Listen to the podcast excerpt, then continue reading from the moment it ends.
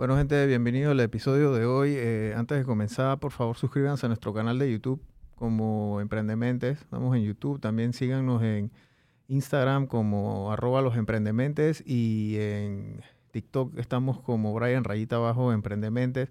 Recuerden compartir el contenido y también compartan el contenido de todos nuestros invitados, que es la, mayor, la, mejor manera de, apoyar a los emprendedores. Eh, el invitado de hoy, yo tengo fácil más de 20 años de conocerlo. Nosotros surfeamos muchos años juntos cuando íbamos a la playa, creo que casi todos los fines de semana.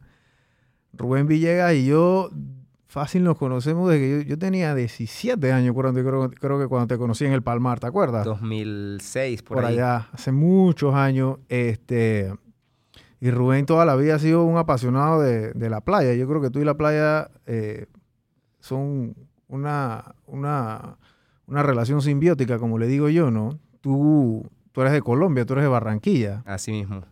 Ahí en Barranquilla las playas también están cerca. Tú cómo llegaste aquí a Panamá y, cómo te enamoraste del mar. Cuéntame un poquito de eso antes de comenzar, antes de contarme en qué es lo que tú andas ahora mismo. Yo comencé a surfear desde los 13 años eh, en Barranquilla y nada, me encantó el, deporte, me encantó como el estilo de vida. Me gradué de la escuela a los 15 años. Yo vivía con mis abuelos en Colombia. Me gradué de la escuela, me dijeron, te vas a Miami a estudiar a la universidad con tu tío o te vas poner tu papá que vive en Panamá. En ese tiempo yo nunca había vivido con mi papá ni con mi tío. El internet era, era de ese... Yo me metí a internet, me metí a ese tiempo puro surf o surfé a Panamá, no me acuerdo. y me salió... La página de Bruno. Ajá, la página de Bruno.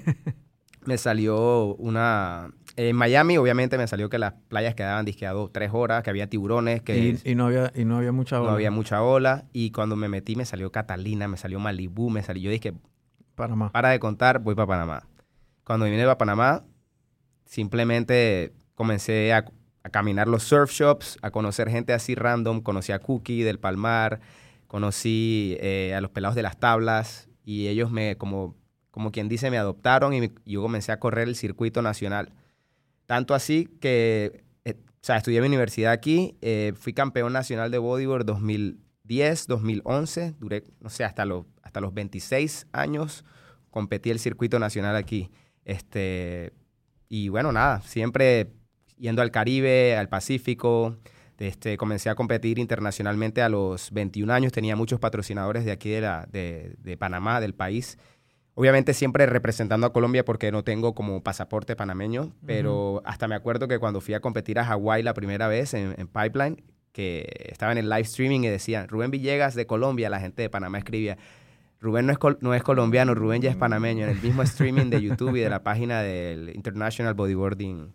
Y era, bueno, siempre ha sido así, pues. ¿Tú fuiste al Pipeline una vez? Sí, fui a Pipeline. ¿Y qué tal ese e, en el, en el Masters? Eh, el IVA. El IVA. Sí, fui en el 2000. Bueno, porque el Master es invitacional, ¿no? Claro, el Master es invitacional, exactamente. Eh, no, nada, una experiencia increíble. Y desde ahí yo comencé a ver, este, pues, el nivel de, de olas, el nivel de Hawái es una locura. Sí, es una locura. Es, eh, donde vivo yo en Bocas es muy parecido es, eh, a la isla, pues al North Shore. O sea, ese tipo de vibra de surf, las olas grandes, el mar azul, eh, la gente en patineta, yendo al surfear, todo, todo en torno al surf, al bodyboard, etcétera.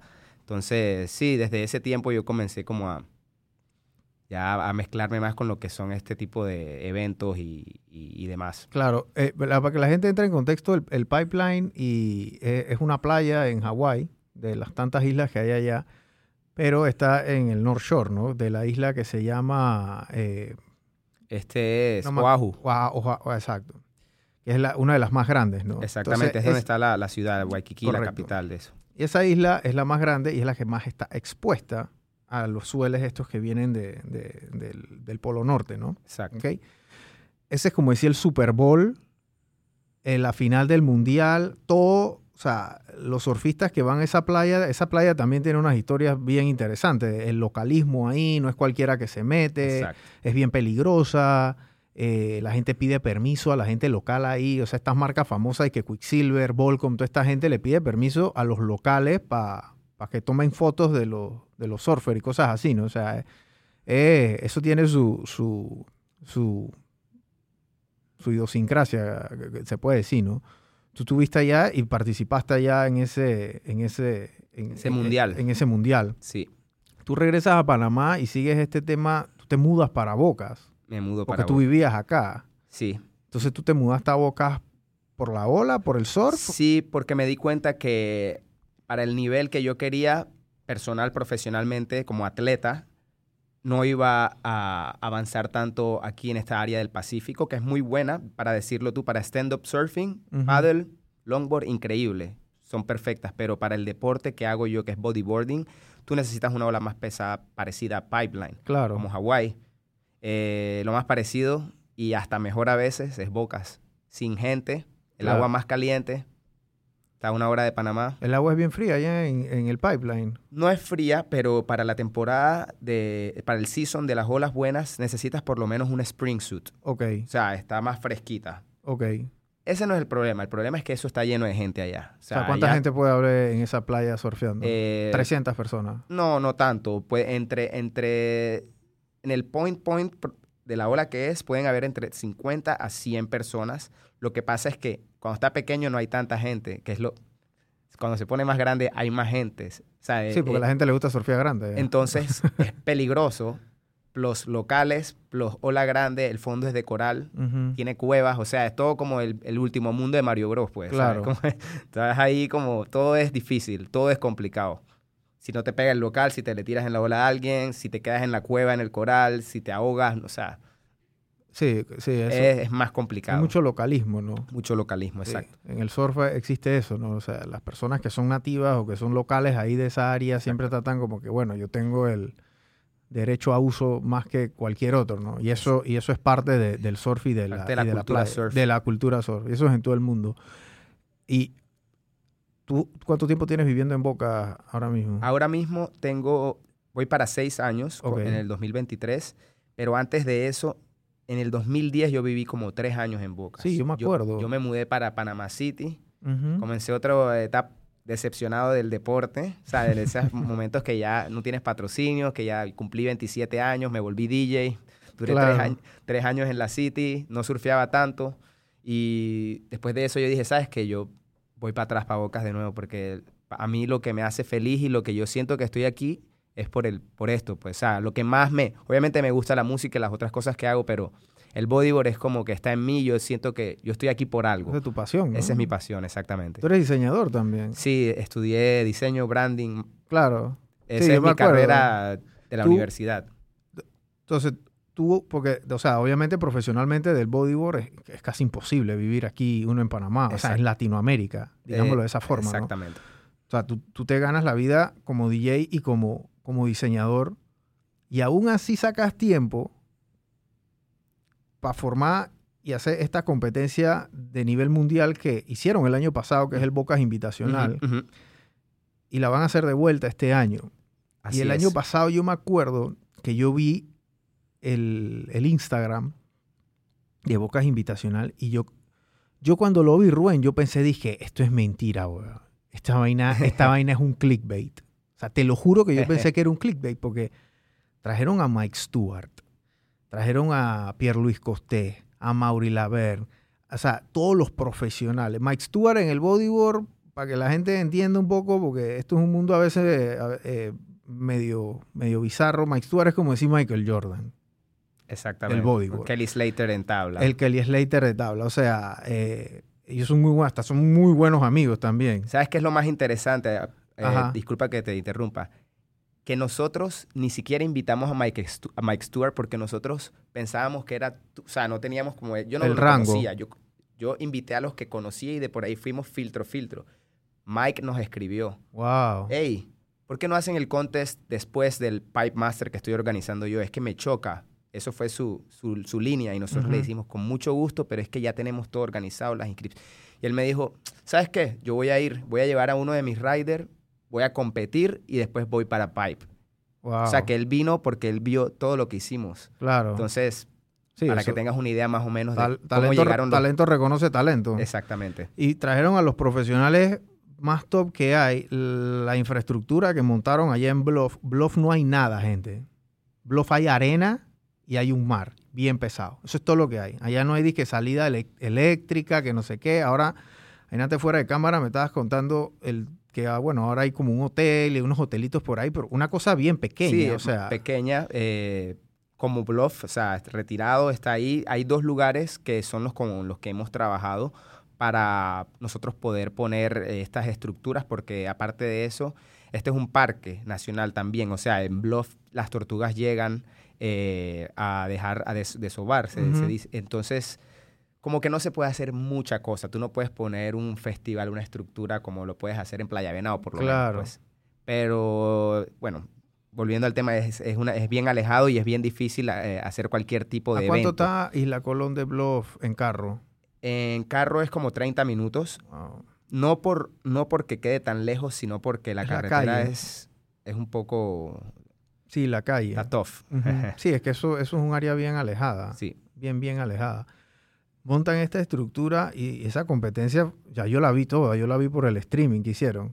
Porque tras eso también hicieron un streaming. Hicimos un streaming de nivel mundial, sí. Ay, a la vida, qué locura.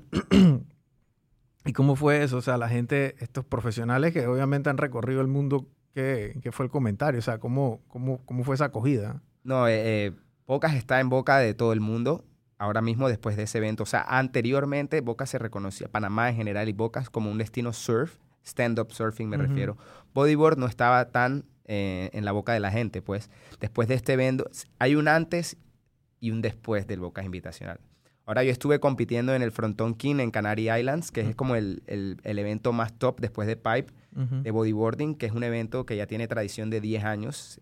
Y eh, ahí llegué y a competir, obviamente, y bueno, visitar amigos. Y los mismos pros que yo vi en revistas, en Instagram, me llegaban, hey, Bocas, voy el otro año, Bocas, Bocas, Bluff, Bocas, Bluff. Y se me erizan de nuevo este, era como, wow, ¿cómo sabes? Sí, Bocas Invitacional, que vi a Mike, que vi a Pierre, que vi a Dave Hubbard, que vi a Mauri, que me contaron que eh, aparte de todo, no, no el evento, la naturaleza se comportó, que las olas estaban, parecía You're Riding, ¿tú sabes ese juego? Las olas, glass, el sol, la música afuera, banda de calipso, o sea, era todo como... El eslogan del evento, se lo puse yo, se llama A Tropical Dream. Porque para mí es un sueño tropical estar ahí. O sea, es claro. de niño yo veía las revistas y veía esos manes en México, en Costa Rica, el, la ola azul, las chicas en bikini, las chicas Roxy, no sé, todo eso como, no existía el internet y yo, yo decía, hey, esto es como un sueño. Bueno, ahora ese sueño es, de verdad. Lo hicieron realidad. Sí. Y, y, costó mucho trabajo. Mucho trabajo. Mucho trabajo, tiempo. Tú estás tú y estás, dinero. y estás otros dos socios ahí también. Exactamente.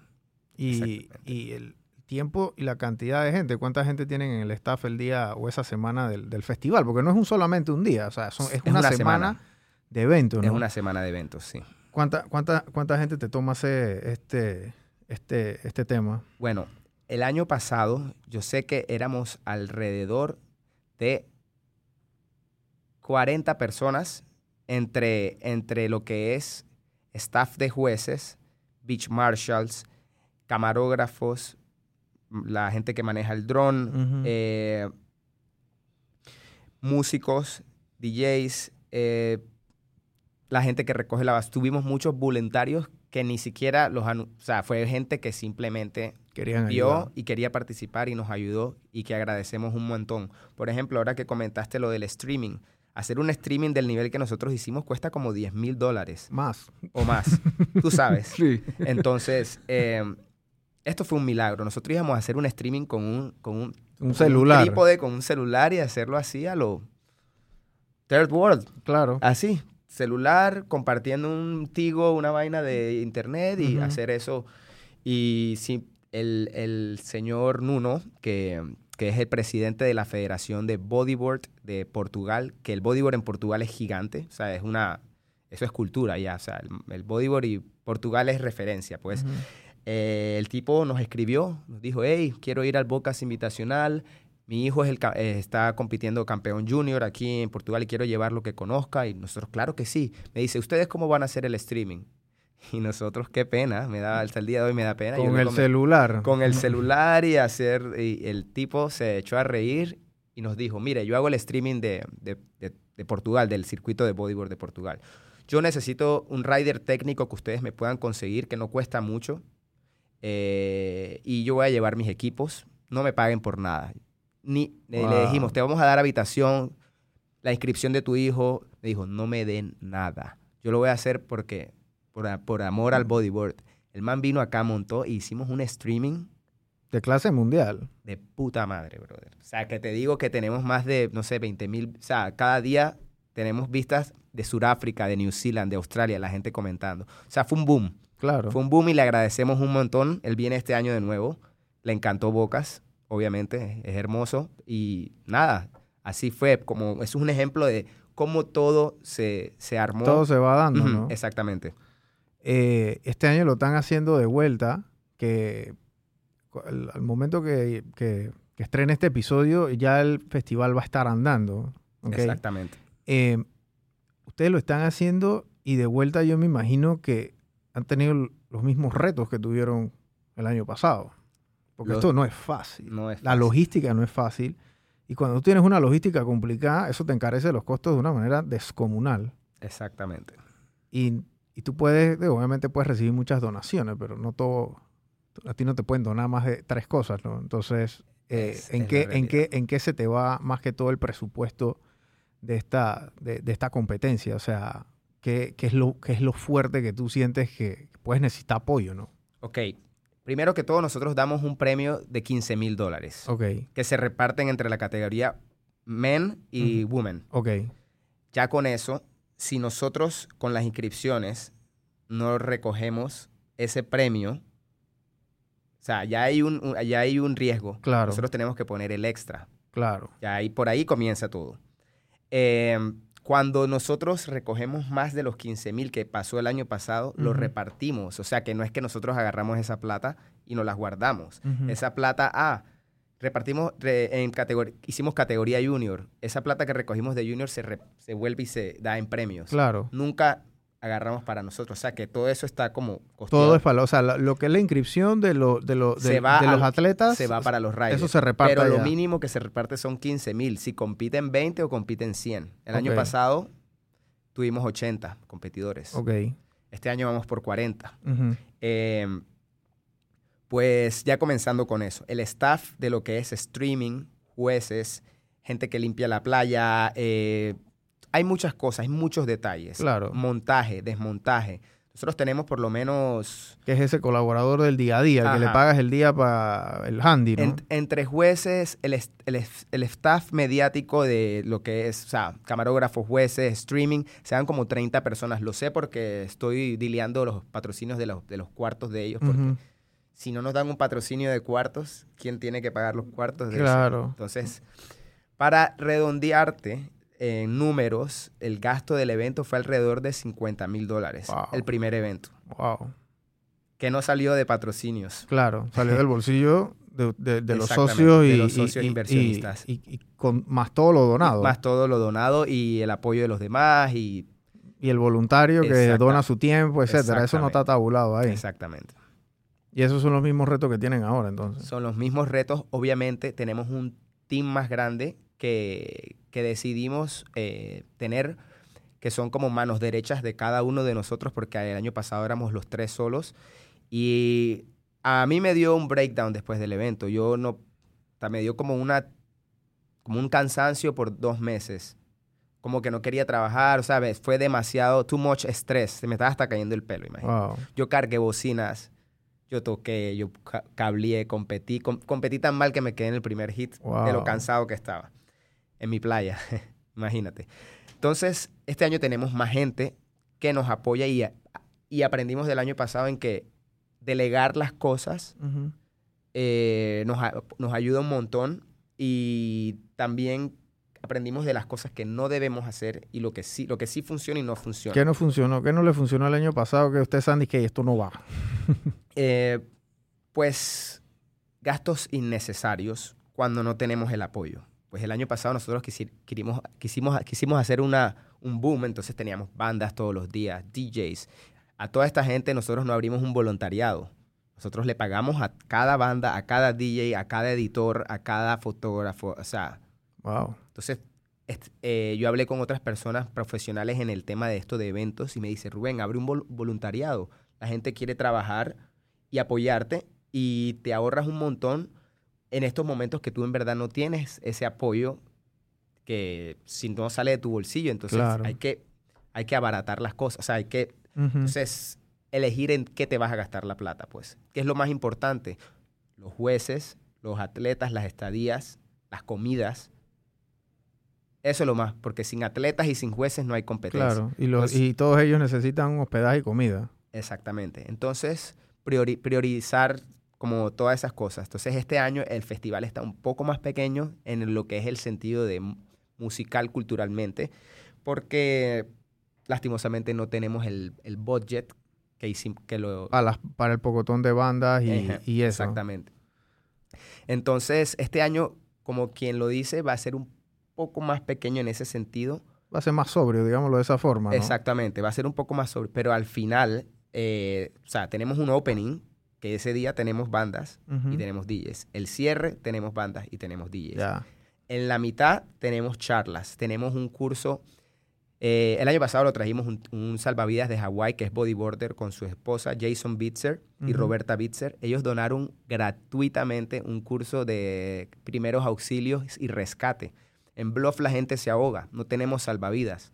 Nosotros donamos un curso. Hablamos con el SINAPROC para que nos dieran permiso de hacer eso. Claro.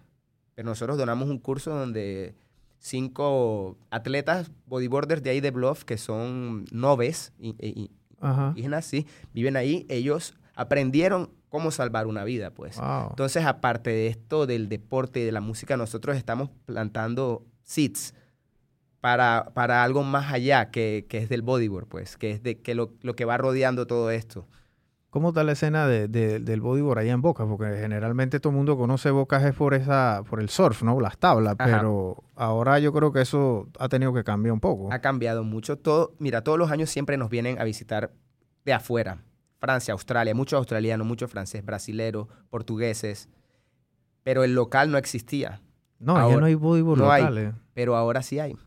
¿Por qué? Porque los chicos que viven ahí, play, los que te mencioné anteriormente, estos chicos ahora hacen bodyboard y compiten. Es más, nosotros tenemos un precio de inscripción especial para los locales.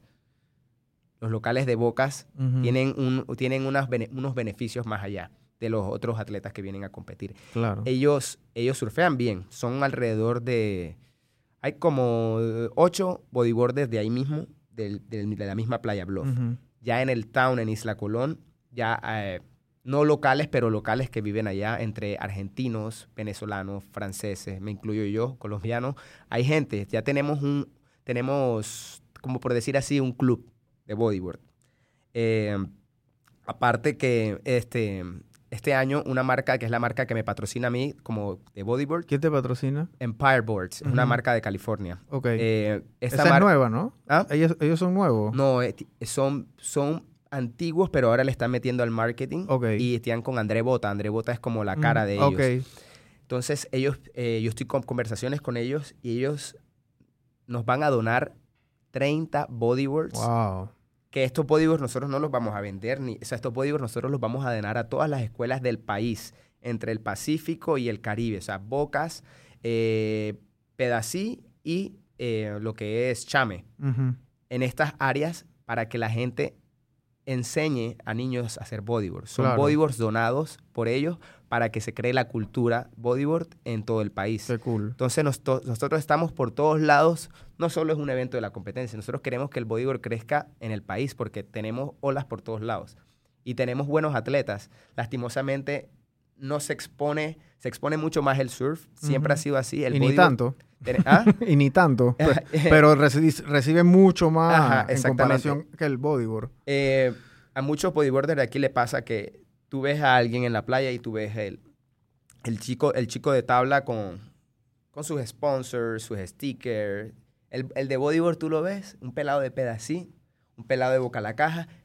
Entonces el nuevo que quiere ser bodyboarder dice, yo no quiero ser un bodyboarder, yo quiero ser ese tablista que está cool ahí con su carro. Claro. porque lastimosamente, o sea, realmente el bodyboard es un deporte de recursos más bajo que el surf. Un bodyboard es la mitad de lo que te cuesta una tabla.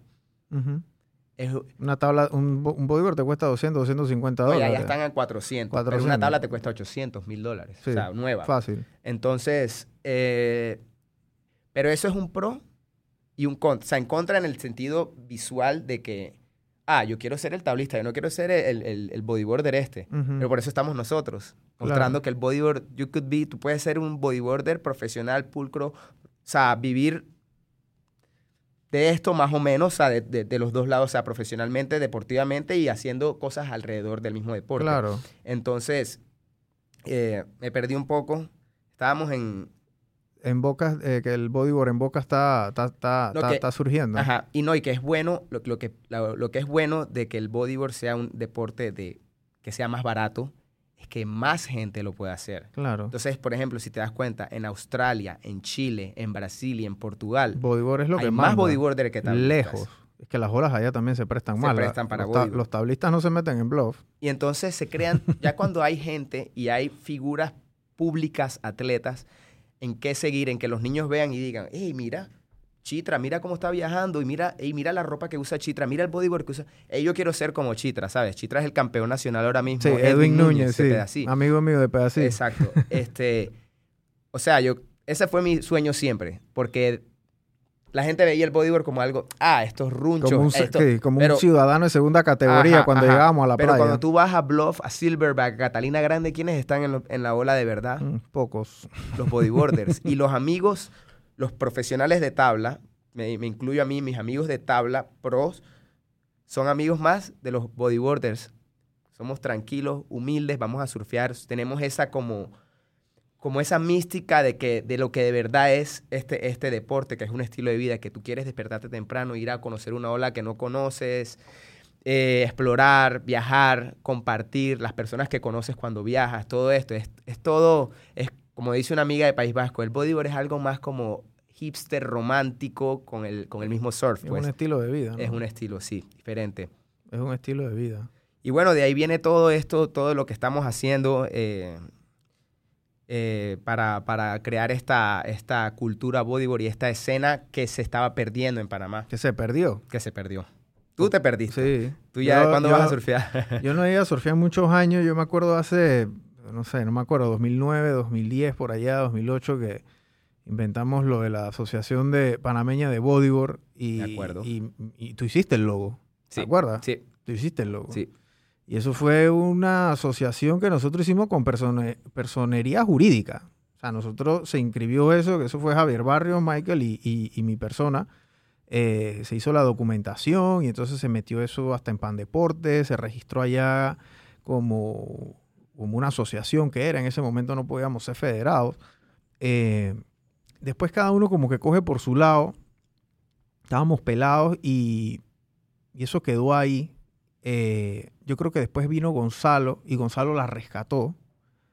Eh, y él tuvo también un tiempo como que empujando la carreta eh, y después quedó ahí, de vuelta. Exactamente. Y ahora creo que sigue ahí, pero ustedes desde hace dos, no, después tú también comenzaste a hacer unos, uno- unas competencias, porque ya los circuitos aquí en Panamá Sí, de bodyboard dejaron de, se- porque anteriormente el circuito de bodyboard, las competencias se hacían con, el, con, con- con la gente de la, del De la de AP surf, de la APS, de la APS. que nos tiraban en la peor marea, era, o sea, era Ajá. nada que ver. Entonces, tú comenzaste, o el grupo, comenzaron a hacer competencias únicas. Te voy a, te voy a echar el, la- el resumen de esto. Mi socio que le mando saludos, Francisco Reyes. Francisco, sí. Francisco, eh, él siempre, él me, me- me contactó, me dijo, hey Rubén, vamos a rescatar este, esta vaina. Yo estaba, cuando te dije, en esa época recién mudado a Bocas, pero estaba decepcionado del bodyboard. Claro. Porque no habían buenos premios, no habían patrocinadores, era como que el deporte runcho, me volví DJ, todo ese, todo ese cuento que te eché. Me llama Francisco, hey, Rubén, ¿qué sopa? Vamos a, vamos a hacer esta vaina de nuevo. Yo le dije, hey, Francisco, esa vaina no da, primero que todo, o sea, ya sabemos que plata no da, ya de, de- de entrada, Para empezar. para empezar. Segundo, toma tanto tiempo y esfuerzo y al final la gente ni reconoce lo que tú estás haciendo. Sí. Y él me dijo, no, que, que vamos a hacerlo, que mira que hay nuevos chicos. que- La vaina es que le metimos corazón por dos años. Él te convenció. hicimos, me convenció. pero yo desde pequeño, yo desde que me mudé a Bocas, yo tenía la idea de hacer un mundial algún día en Bluff. Porque Claro. Bluff es una ola, como te dije, Épica. igual o mejor que. Hawái, que cualquier, cualquier ola del mundo, Cambia tu vida. nivel mundial, sí. Comenzamos con este circuito, dos años, tuvimos campeones. Es más, hasta llevamos a, a- a Edwin, eh, llevamos a eh, eh, algunos atletas de acá a Portugal a competir. Esto con fondos, por decir, de mis socios, de nosotros. Pues, o sea, esto no es como Del, que una marca del bolsillo de, eso, de Sí, ellos. O sea, la, a- la- la- el circuito de bodyboard que nosotros hicimos era algo por amor para nosotros crear. Ese circuito no, no, tu- no tuvieron patrocinio. Tuvimos un par de patrocinios, eh, pero tú sabes que Había esto- que cubrir la diferencia Ajá. to- cada fecha. Al, al final, eh, claro, poner- son cosas que te apoyan, pero no es un patrocinio contundente, algo que digas, hey, ya esto está pago, no te preocupes, no, no. Claro. Eso era trabajo, trabajo, trabajo, construyendo esta escena para así después presentar esto que presentamos nosotros A la Asociación Mundial. a la Asociación Mundial y a la, asociación, a la Federación de acá, porque a nosotros estamos avalados por APS. O sea, si, no- si nosotros, porque el bodyboard es un deporte que está, que es el surf, es igual surf. Y la, la única ente avalado por Pandeportes es la Asociación Panameña de Surf. O sea que nosotros somos un hijo de, de Claro, la APS. Así un que apéndice nosotros ahí. nos, sepa- nosotros nos separamos de la APS, pero seguimos trabajando con ellos. Nos separamos simplemente porque una competencia de tabla se necesita una ola de venado, una ola de catalina. Bodyboard tú quieres bluff, tú quieres pedací, morrillo. O sea, por la diferencia de olas, pero sí estamos juntos. Entonces, para nosotros poder presentar una historia de lo que se está haciendo, hay un campeón, hay una, hay una bodyboarder aquí, Verónica, Verónica Correa. Claro. Verónica De es una de las Guararé. mejores del mundo. Y ella está ahí free surfing, Ella es de Guararé. ella es de Guararé. Y Verónica surfea mejor que, esto va a sonar, su- surfea mejor que muchos hombres. Sí. Ella le da palo Duro. a varios. Duro. Verónica no tiene un sponsor del, del país. O sea, mis amigos de Portugal, mis amigos de Venezuela, de Ecuador, los, los top de allá, ellos tienen un salario. Hasta los de Colombia. Yo tenía un salario de Colombia por ser atleta elite. Esto, esto se tiene que hacer aquí. Nosotros tenemos Claro. talento en este deporte. Tenemos, tenemos buenos riders, pues. Entonces, volviendo al tema, nosotros mostramos todos estos dos años que hicimos para poder presentar, hey, mira, ya en dos años, hasta en pandemia hicimos circuito Wow. con permiso de, de Minsa. Reuniones con Minsa. Francisco se fue por allá para, con mascarilla. O sea, competencia con mascarilla en Bluff. Wow. Se, hizo el circuito. Somos el único circuito que se hizo deportivo durante la pandemia. O sea, ya después de, de todos los ujú. lockdowns y eso. Pero nada, nosotros hicimos ese, como decir, esa carta de presentación para poder presentar el proyecto de Bocas Invitacional. Claro. Porque a la final tú no puedes decir voy a hacer un evento mundial sin, que te avale Claro. Minsa, Pandeportes, la, la alcaldía, el alcalde de Bocas Y sabe que estamos haciendo Y esto. sin o un sea, circuito andando, ¿no? es un circuito andando, exactamente, necesitas ese background. Y ahora ya, ya la gente sabe lo que estamos haciendo. Todavía estamos en ese quita y trae, como dicen aquí, de, hey, entonces esto cuesta, man. Mira todos los beneficios que le trae a Panamá, a Bocas, a la isla. Claro. Bocas no se cabía el año pasado. Este año los taxis, me monto al taxi y me dice, hey, este año vienen todos esos manes, me dice, los, los boogie. Ya Bocas es más boogie. O sea, la gente, la gente relaciona el boogie. Claro. Entonces, es, es algo, es un trabajo que se está haciendo para, turísticamente, o sea, para el país y para el- la locación de Bocas, que es, que, es, que es bueno, o sea, es bueno para todos. Para el hotel, para el restaurante, para el que alquila la bicicleta, para el que vende raspado, para todos. Nosotros estamos en ese momento en el que, hey, mira todo lo que hemos hecho. Claro. Y, o sea, necesitamos ahí un, El apoyo un de... apoyito ahí, por favor, para, Sí. para seguir haciéndolo, porque Y con el tema de la permisología lo están apoyando, por lo menos le dan los permisos es que, rápidos. es que los permisos, es, es más, el año pasado tuvimos los logos del turismo y de, de cultura, pero eran aprobaciones para con eso, con eso poder ir, hey, mira, nos est- estamos aprobados por estas entidades, por la alcaldía, por ejemplo. La alcaldía de Bocas nos apoya con decir, hey, I know these guys, Claro. están haciendo algo bueno. Ok. Los apoyo con lo que pueda, en términos de, no sé, el transporte. el bus para los competidores. cosas. Claro. Pero eh, esta vaina cuesta plata, man. Esta Sí. vaina no, no es que dame un bus y dame un, una habitación. Que Sí. todo suma, pero Claro.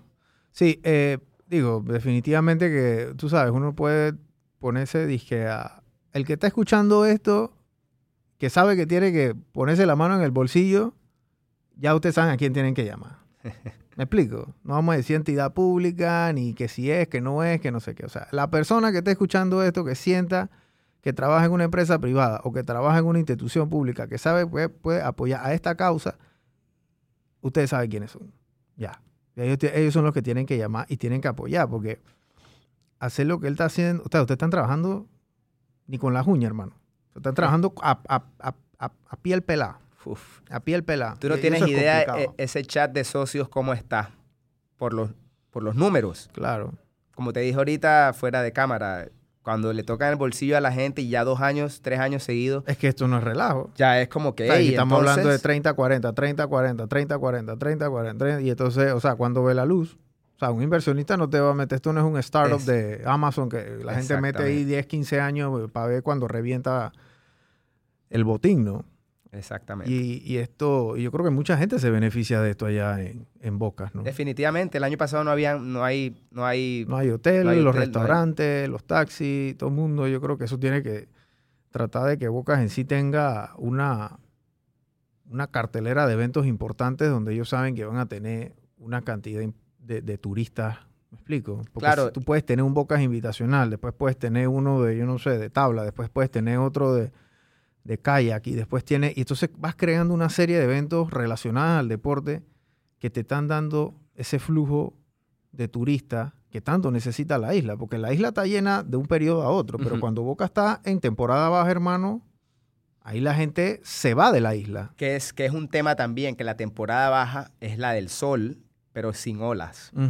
Entonces se tienen que crear, la gente que tenga ideas, ya sabe que cuando en Boca, septiembre, octubre hay un solazo y no hay olas. Claro. Tiene que crear otro tipo de producto. La- yo no lo voy a hacer porque a mí me gustan las olas, yo lo voy a hacer en la temporada de olas, pero con, gastronómico, musical, eh, No, el stand-up paddle, que no le gusta la ola, que hagan vuelta a las islas y hagan sus competencias. es para que esté lleno todo el año. Claro, Lo tiene todo. claro. Y nada, de las olas que... te- o sea, volviendo al principal, la ola que tenemos es De clase de mundial. clase... Eso debería ser patrimonio del, del país. O sea, como en Ericeira, en Portugal, fue reconocido como un patrimonio... eh, O sea, es, no me acuerdo el nombre ahora mismo, pero es como un, ahí nadie puede construir nada. Nazaré, ahí en... Eh, Ericeira. Ok, Ellos tienen una estatua de un surfista que dice que es patrimonio mundial del surf. ok. Que ahí eso es un parque que eso nada más se surfea. La gente va, eso está lleno todo el año. La gente yendo, hey, fui a Ericeira a tomar la- el mar ahí, la gente surfeando. Pero la ola que nosotros tenemos está... Sí. Y el, el agua caliente, la arena dorada, el mar, los monos. O sea, nosotros tenemos una, una, un producto que, sinceramente, es para que estuviera... El, mira, el surf tiene la capacidad de ser un producto turístico que le puede dar la vuelta a un pueblo. Hay un surfista de ola grande muy famoso que se llama McNamara, que él era, tú sabes quién sí, es. sí, sí.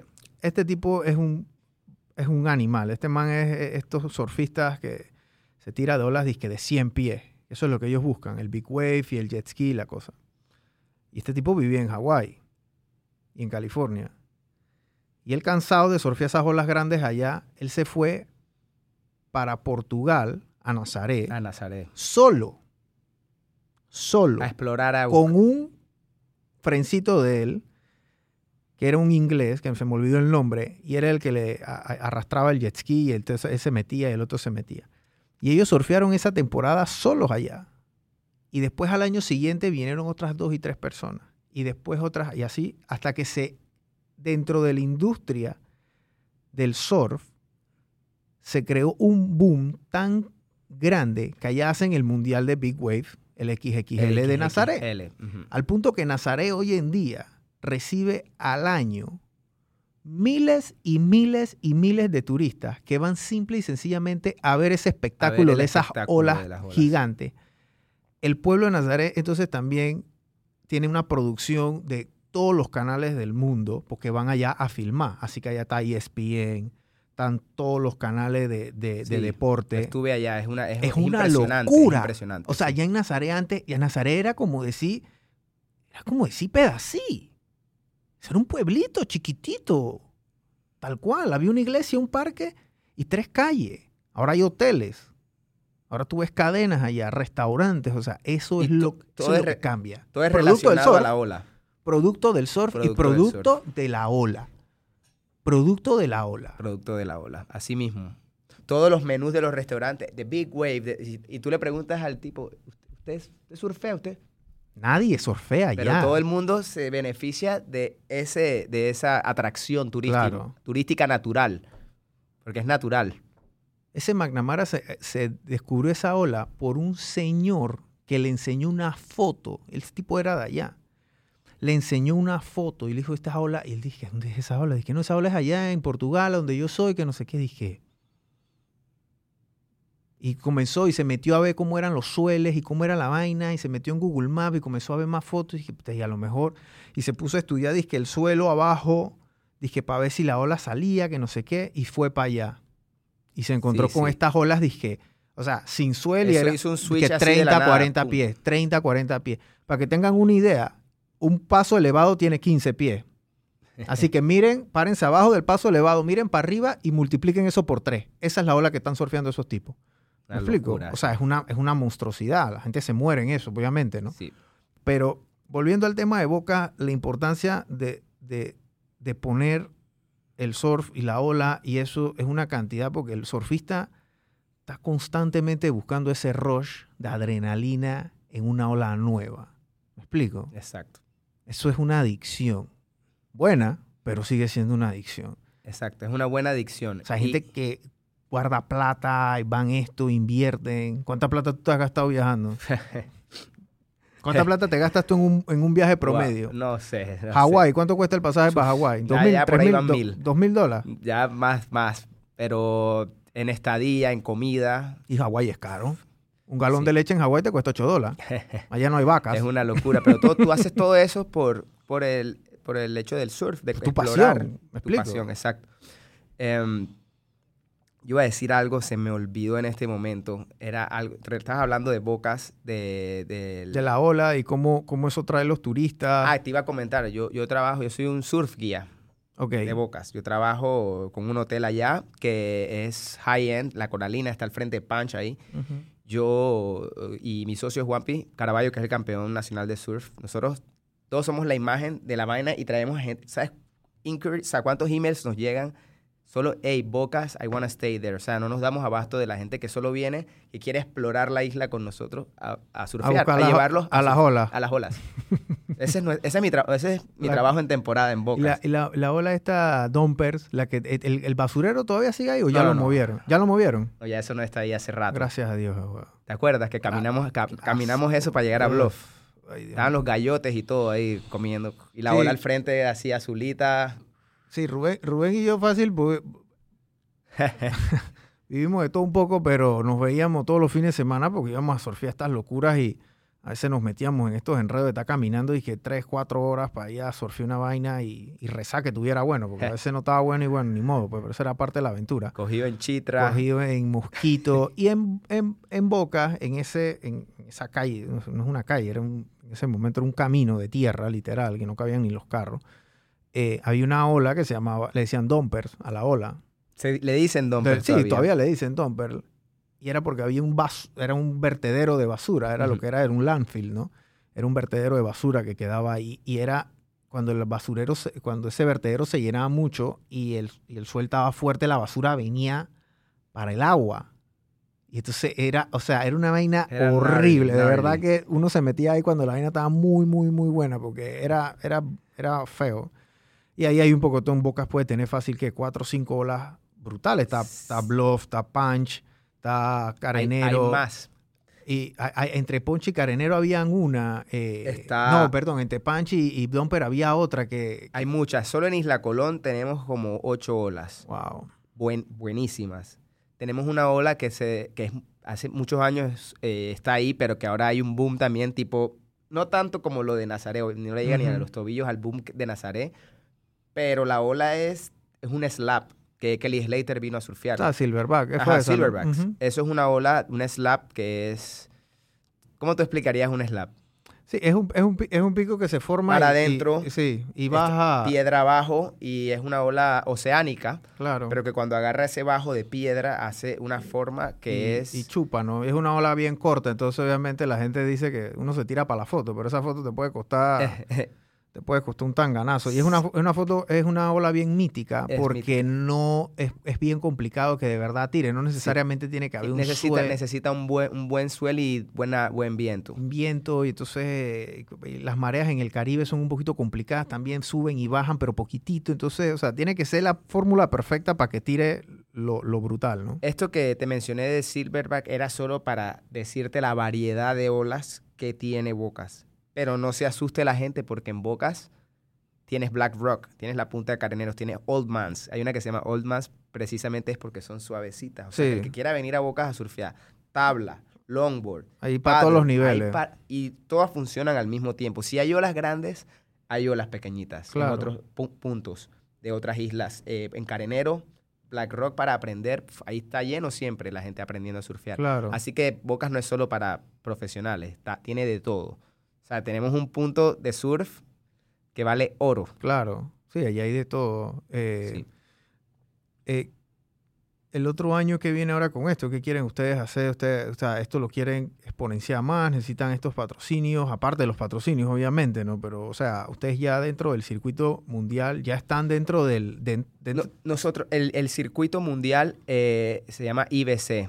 Eh, la IBC nos contactó desde el año pasado para nosotros ser parte, como parte de su circuito mundial. Y es más, yo conozco a los, a los organizadores. eh, Begoña, ¿te acuerdas de Begoña? Begoña Claro. trabaja ahí con ellos. Eh, yo estaba ahora en Canarias hablando con, con ella y comentando estas cosas. Eh, básicamente, para nosotros ser parte de este, de este, de este label, como por Ujú. decirlo así, nosotros tenemos que pagar un fee. claro, Ellos tienen su fee, que es por, me imagino que ellos mandan a un equipo para que las cosas se hagan para, con sus lineamientos. claro. su- como una Ese- franquicia, ¿no? Ajá. Ese fee, ¿Cuánto de 50? mm, mm, por ahí, pero no, ¿de dónde? Sí, claro. Ahora mismo nosotros somos un evento privado. Un evento privado, pero que tiene los mejores del mundo. Tiene el top 10 Ujú. y más. Hasta los que no compiten en ese circuito porque tal vez no les guste mucho, quieren venir a vivir el Tropical Dream. Claro. Porque no, nosotros vendimos este proyecto como no solo ven a surfear, ven, come arroz con coco con pescado en la playa, mira los perezosos, escucha una banda de calipso, vete en lancha a surfear, el agua está caliente. O sea, nosotros vendimos todo un sueño. O sea, hay mucha gente que viene al contest, pero el contest es como una excusa para Claro. ellos venir a experimentar, experi- experi- experience esto Claro. que, que y, esa, y eso que acaba de decir Rubén, eso, esas experiencias de como un arroz con coco, un oso perezoso y ves eso, o sea, eso tú no lo ves en Hawái, eso tú no lo ves en los Estados Unidos, en ningún lugar de los Estados Unidos. Tú no lo ves en Chile, tú no lo ves en... O sea, eso, nada más pasa aquí en este trópico porque la- allá tú no puedes andar en bote en, en el frontón, ni, ni en Chile ajá. tampoco, el agua es muy fría, Perú, el agua es muy fría. Exactamente. Eh, entonces es complicado, ¿no? Ese, ese, ese ecosistema de islas también, Sí, ¿no? sí. Sí, no, la gente aquí se fue con un sonrisón en la cara el año pasado y los que, los que vinieron el año pasado que no pudieron venir es porque están complicados de patrocinio o algo así, pero la mayoría que vino el año pasado vienen este año. Y, y nuevos, tenemos nueva gente que viene y el trabajo visual que hicimos de, de lo que es el contenido, Fue brutal. fotos, videos que, que hemos mostrado en nuestras redes, pues eso vende también bastante porque, digo, no se necesita mucho. Como digo yo, Boca, Bocas es tan fotogénico que tú haces así en cualquier lugar y ¿Cómo- la gente de una te pregunta, ¿y dónde tú estás? Claro. ¿Qué es eso? Entonces, ya el, el, pro- el- el producto ya está. ¿Y quién toma, quién hace el quién genera la foto, quién genera los contenidos, quién No- hace los diseños? Nosotros, nosotros tenemos un equipo. Yo, por mi parte, yo me encargo, yo soy el brand manager de, o sea, la, la idea de Bocas Ajá. Invitacional, o sea, los colores, todo eso, es como mi, mi visión. Eh, yo edito también, pero tengo, tengo, tengo apoyo. O sea, Claro. yo tra- le doy li- lineamiento a, a las personas con que trabajamos. Hey, mira, el fotógrafo. Hey, mira, esta, quiero esto así. Quiero estas tomas así, en los highlights. ¿Te acuerdas de Faisal? Faisal hizo los highlights del año Claro. pasado, increíbles. O sea, nosotros hacemos, cada, cada día tenemos un highlight de un minuto que muestra lo que pasó, un resumen del día. Y eso sale ahí al tiempo. Ujú. Y eso también es algo como que la gente que eso es lo que cuando tú veías, ¿te acuerdas que veías los mundiales? Tú, hey, ¿viste los highlights el día 2 de Chile? Claro. Que Pierre Luis Costé tira un backflip en la, o sea, eso es lo que la gente al final lo Sí, que se porque la- sí, no, no puedes ver la, una competencia, te puede durar seis horas, ocho horas. Tú Exactamente. quieres ver lo mejor. Tú ves el highlights. Entonces tenemos ese equipo y bien, tenemos, como por decir, tenemos bien curada esa parte. O sea, Y que se nota, Sí. porque la generación de contenido ha sido importantísima para ustedes para posicionar este, esta, Exactamente. esta marca, ¿no? sí, exactamente. Que eso era lo que le faltaba a los antecesores. Nadie trabajaba eso. Nosotros no trabajamos, bueno, nosotros ni existíamos. Claro, pero- y también estabas en una época que no era, era teníamos Facebook. sí, pero no era, las redes sociales no eran lo que antes No usaba BlackBerry y esas cosas, o sea, no era lo que es ahora, ¿no? O sea, las redes sociales le han potenciado esto de una Sí, manera y, importante. Y, y también que estos tipos que vienen, estos atletas, ellos son figuras, o sea, tienen 100 mil, 200 mil seguidores, o sea, Ellos viven de eso. ellos viven de eso. Esto es, son- es Pierre, que se ha convertido en buen amigo, él cada vez que él viene, él se queda en los hoteles y él, él va a celebrar su cumpleaños ahora en Bocas, Wow. cumpleaños de Pierre Luis Costés. Me dijo, Rubén, voy a celebrar mi cumpleaños. Y era más le mandé a un amigo que tiene un catamarán que cobra como dos mil palos por día por dar un... O sea, una vaina súper top, o sea, jet set. Le dije, hey, bro, mira, mi, mi amigo está cumpliendo años, eh, eh, Pierre Luis Costés. El man dice que tráelos para acá, vamos a hacer contenido con ellos. Donde se está quedando en Island Plantation al frente de Bluff, Pierre que se quede. O sea, que nosotros no estamos trayendo, como decíamos nosotros, cualquier pelafustán. No, cero. La gente que viene aquí son top. Sí, Por porque están trayendo los profesionales. O sea, Sí, estos y- son los tipos que ganan disque los, los, o sea, usted puede estar fácil en el top 5 por los ul- y, y quedando campeón también por los últimos 10 años. Vi- Viene Jeff Hubbard, que ganó el Fronton King. Wow. Hawaiano, o sea, Jeff Hubbard. O sea, ¿sabes? ese, ese es mi surfer favorito del. ¿Te acuerdas cuando íbamos No Sí. Friends? Sí, que ese es el man. Había un video, qué, qué locura, había un video en VHS cuando íbamos a la playa. En ese tiempo no teníamos ni DVD, imagínate. Había un video de, de VHS del No Friends, creo que era el 2, que salía Jeff Hubbard, salía Mike Romero, salía un poco de locos ahí. Jacob Romero. Ta- t- Jacob Romero, ta- este, y había otro loco ahí de Paul Roach, que era el de Drop, o sea, Sí, sí. puros locos. Y veíamos ese video tantas veces. Nosotros pudimos ver ese video tres veces seguidas. Repeat una y otra vez, una y otra vez. Y Jeff Hubbard era el que salía. Mira, ahí. viene para acá. Wow, qué locura. oh. Tengo un, un mensaje en el celular que lo voy a en- enmarcar y todo. El mensaje a Jeff diciéndome, Aloha Ruben, thank you for the invite. I can't wait to see Bocas and Surf Bluff with you. Cuando yo en mi vida se me erizaron de nuevo. Claro. Voy a hablar así con Jeff, dije. Es un man que veíamos en la tele. ¿verdad? Ajá, ajá, exactamente. Qué locura. Uno siempre tiene que apuntar a, cosas grandes. oh. Exacto, exacto. Porque si uno apunta a lo chiquito, imagínate. oh. O sea, tú soñaste que traía a los mejores. Sí, no soñaste en traer tres pelagatos allá, ahí tres que cuatro que cinco, que Claro. está bien. Ahí en Latinoamérica hay buen surf, está bien, pero est- esta es la meca. sí, sí. Ya Los los, manes que son de aquí Hawái. están top. Tenemos top, los Mm. top riders del mundo. Claro. Son lo mejor de lo mejor. Sí. Hey, Rubén, gracias por, por haber venido. Yo o sea, tenía, tenía tiempito de no vete y mucho menos de echar los cuentos, pero eh, puta, la verdad que me siento tan contento que estés tirando puñete en este sueño, hermano, porque yo sé que esto va a sus frutos en algún momento. A lo mejor ustedes no lo ven ahora mismo tan tangible, pero esto en algún momento va a dar los frutos y el reconocimiento te lo van a dar a ti y se lo van a dar a, tu- a, tu- a- a tu- a tus socios también, lo Claro. los tres de ustedes, ¿no? Que están Claro. tirando puñete con este, con este asunto. Es una competencia deportiva aquí en Panamá sin patrocinio es, o sea, eso es como pelea de, de, de- de- de tigre con burro amarrado. O sea, eso no hay manera de, tú de verdad sobrevivir. Es mucha resiliencia lo que usted tiene que practicar a la hora de la hora, ¿no? Exactamente. Cualquier- Gracias por esas palabras, bro. de- de- eh, eh, ha sido duro, pero no, vamos con todo, man. Vamos ahí. Lo- lo- los surfistas y los bodyboarders que nos estén viendo, eh, que vayan a la competencia, si van a estar por allá por Bocas y también traten de registrarse, este, eh, porque así ap- apoyan a la, al- al- al- a la situación, ¿no? Eh, aquí en Panamá se habla mucho de que, de- del apoyo, El apoyo, apoyo. apoyo, pero, o sea, de verdad que esto, eh, el apoyo no significa una limosna, ojo. O sea, ustedes están apoyando y están invirtiendo en una marca, ustedes están invirtiendo en un proyecto que les va a dar a ustedes como marca un reconocimiento también.